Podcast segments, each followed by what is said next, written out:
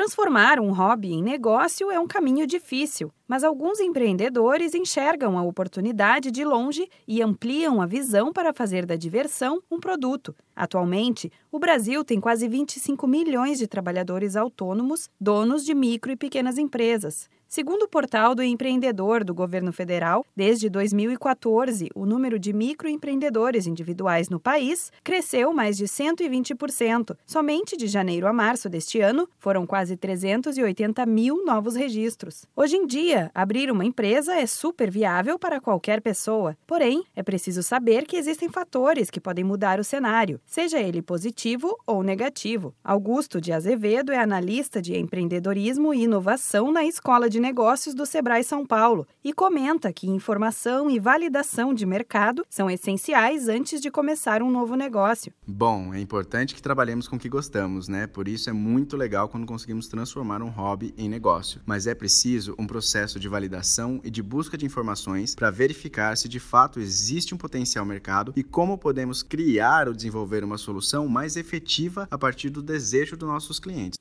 Outro fator importante a se pensar é na criatividade e na inovação. Estes são elementos básicos que ajudam no sucesso de uma empresa. Muitos empreendedores ficam apreensivos, achando que inovar é investir pesado e mudar tudo. Augusto afirma que é essencial estar sempre com o radar ligado para enxergar as oportunidades para inovar, nem que seja nas menores coisas.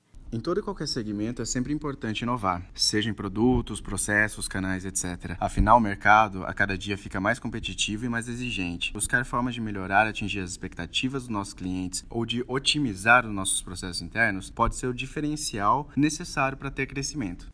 Não podemos esquecer do tão falado plano de negócios. Esta é uma tecla que o Sebrae São Paulo sempre insiste em bater. Augusto reforça que um bom planejamento pode trazer segurança e qualidade no trabalho da empresa. Todo empreendedor deve tomar riscos, porém esses riscos devem ser calculados. Um bom modelo de negócio e um bom plano de negócios, eles trazem mais segurança para as tomadas de decisão e diminuem as incertezas em médio e longo prazo.